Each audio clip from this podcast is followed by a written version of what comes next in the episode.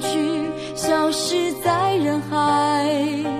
后来，终于在眼泪中明白，有些人一旦错过就不再。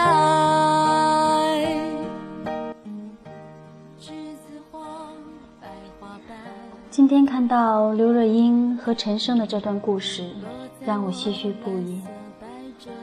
人有时候就是这么容易跟自己斗，明知道不可能的事，非要去做，非要把自己折腾的伤痕累累才肯罢休。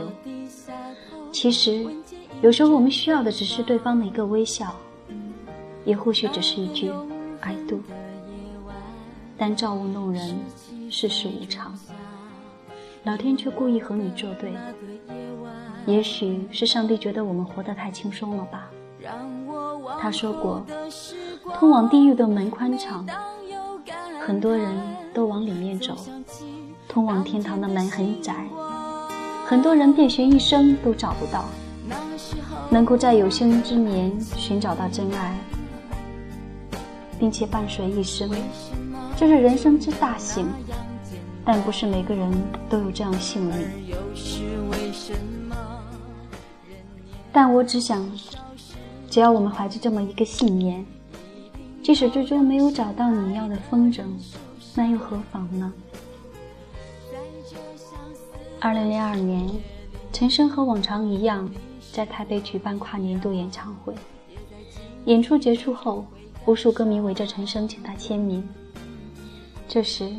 刘若英含情脉脉地走过来，歌迷们认出了大名鼎鼎的刘若英，爆发出更激喊、激动的喊声。刘若英站在陈升面前，当着所有的人面问道：“你能给我一个拥抱吗？”这一声恳求，像炸雷一样在歌迷中炸开，人群顿时安静了下来。只见陈升迟疑了一下。最终只是用他厚厚的手掌拍了拍刘若英的头，刘若英的眼神一下子黯淡下去，两行泪水唰的流了下来。他全明白了，他要将与他一生缘分，这一生的缘分都写成师徒二字。这么多年来，刘若英参加了陈升的每一场演唱会，但是从此。他将不再参加了。此后三年中，刘若英一直非常努力。她除了在歌坛取得了辉煌的成绩，更在演艺圈大放异彩，在不同的影展获得了多次最佳女主角奖项。除了唱歌、演电影，她还开始了文学创作。二零零一年，她出版《一个人的 KTV》；二零零四年，她又出版《下楼谈恋爱》。二零零五年十二月，刘若英和陈升同时被邀请参加了侯佩岑主持的《桃色蛋白质》节目。虽然她已是影后，她的风头远远盖过了陈升，但在陈升面前，她就像个不知事的小女孩，始终小心翼翼的，怕说错做错什么。刘若英跪着把自己最新的专辑递给陈升。却惨遭陈升的拒绝。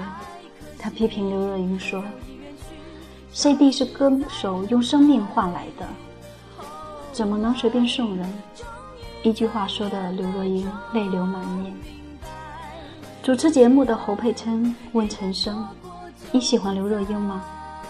所有的观众和主持人一起屏住了呼吸。没想到陈升直接地说：“我当然喜欢她。”否则我为什么为她做这么多事情？听了这句话，刘若英哭得更厉害了。但是，陈升接着说：“现在他像风筝，不知道已经飘到什么地方。”刘若英闻声不禁失声大哭起来。他孩子般的追问：“如果我飞远了，你可以拉拉线啊？”风筝的线永远在你的手里，你一拉线，我就会回来的。陈升沉默片刻后说：“可是，可是我找不到线了。整个节目中，刘若英不顾形象的哭哭笑笑，可是，最终明白的只有他们自己心里。在陈升面前，她完全无法控制自己的情绪。这个节目播出后，这段缠绵凄美的爱恋爱，令无数观众唏嘘不已。也许，这就是刘若英的命数。奶茶，这是陈升给刘若英起的名字。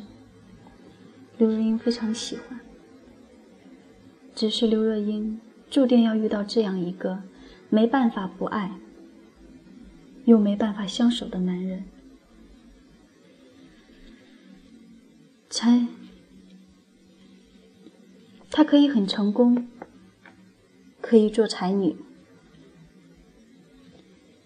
影后、歌后，但他永远不会觉得缺失，就像破了洞的木桶，只有不断的加水，才能蒙骗自己是个能装水的桶，但其实永远也装不满，心里。有爱的缺口，幸福感就是一直一直在流逝。可是，人活着，不就是为了爱、被爱，为了和别人有共鸣，得到认可吗？事业成功是社会的认可，爱情幸福才是爱人的认可。奶茶心里的这个洞。恐怕永远也补补不上了。有的时候，在一起的复杂，这个程度要远远大于两情相悦。如果陈升抛弃他的妻子和家庭，义无反顾地做奶茶的灵魂夫妻，他还是那个真正正直的陈升吗？就是因为他对家庭、对责任的不离不弃。才会更让奶茶疯狂吧。如果他们真的走到一起，违背常理的走到一起，不仅叫人唾弃，自己连欣赏也会不安逸。然后这样一种阴影会永远锁绕在他们感情生活中，最后所有人都不会幸福。与其这样，不如就早早的止步，不要去幻想什么。踏踏实实的生活，完成自己的义务。不知道从什么时候开始，我非常喜欢奶茶，喜欢他那种感觉，喜欢他和陈升的爱情。有时候在听奶茶的歌曲的时候，我总能去揣摩他的心事，总能去想想他们的感情。也许就像别人说的，每个人都不会真正去懂得每个人。有一种感受，只有自己最清楚。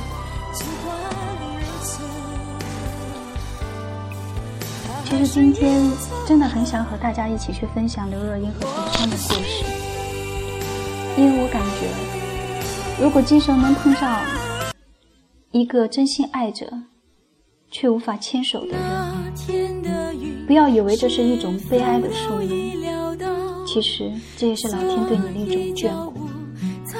不知道有多少人在稀里糊涂的婚姻中度完此生，根本就没有机会品尝爱的滋味。